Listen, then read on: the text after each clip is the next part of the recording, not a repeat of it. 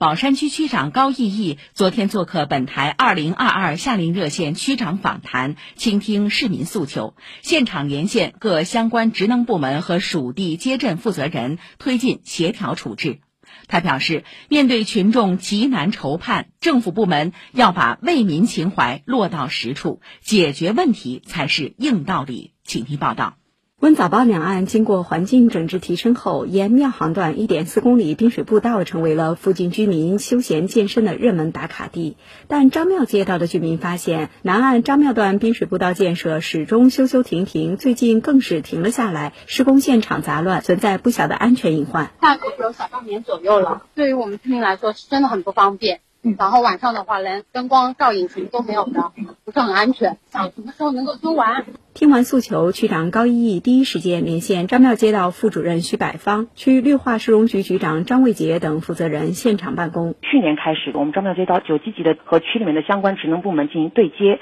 希望加快这个沿岸步道的贯通，同时呢，也进一步加大了周边的这个腾地的力度，然后确保今年在相关的这个前期审批手续完成的情况下，能够得到顺利的开工。这个因为疫情的缘故嘛，我们这个二期呢实施呢耽误了一段时间。最近呢立项审批工作呢已经完成了，这个开工的时间表吧？应该是在十月份我们能够开工，十月九月份整个准备工作我们做一下，年底能够完成。前段时间菜场受疫情影响暂时关闭后，马路乱设摊现象多了起来。市民冯先生发现，自六月以来，温川路两千七百六十七号附近的高架桥下，靠近河边的非机动车辅道就成了一处脏乱差的马路菜场。而且由于地处乐浦镇与洋行镇交界，城管执法并不给力。我好像看到一次，就是说乐浦的城管来的话，他们就往洋行那边去了。啊，然后洋行的那边城管来的话，他们到乐浦那边去了。乐浦镇副镇长徐江回应，包括温川路边上的蔬菜交易批发市场，在做好疫情防控的情况下，辖区内的菜场正逐步放开，马路乱设摊现象已有所缓解。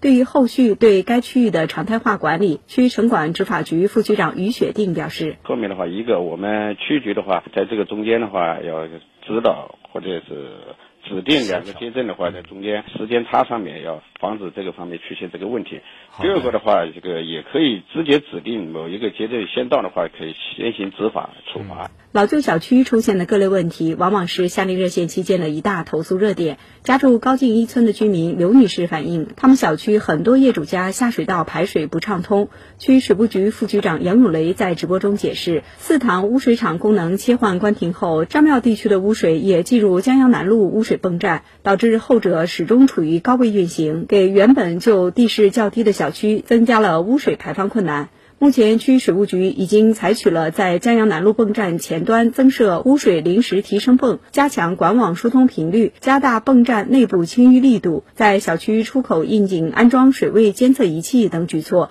提高污水输送能力。听下来，好像引雷这些还不能从根本上解决这个问题啊，是一些管理性的措施，有工程性措施吧？工程性措施呢，我们现在在做，叫竹石连通管，我们就把江阳南路泵站啊服务范围内啊一部分污水啊引到温长坊北侧的太和污水厂，是开工了是吧？开工了，年内能竣工吧？快的话呢，到十月底。等于是这个竹石连通管工程竣工以后，就能比较彻底的解决这个问题。对对对对。两个小时里，老旧小区安全隐患、交通出行不便、老人入住护理院难等诉求被一一接进直播间。现场办公中，高毅多次强调，面对这些急难愁盼，政府部门要把群众感受放在考虑问题的第一位。问题有普遍性，但是我们还是要啊建立一个观念，这个为民情怀啊，都落实在具体问题上，体现在具体问题上，解决问题啊是真道理。以上由记者李雪梅报道。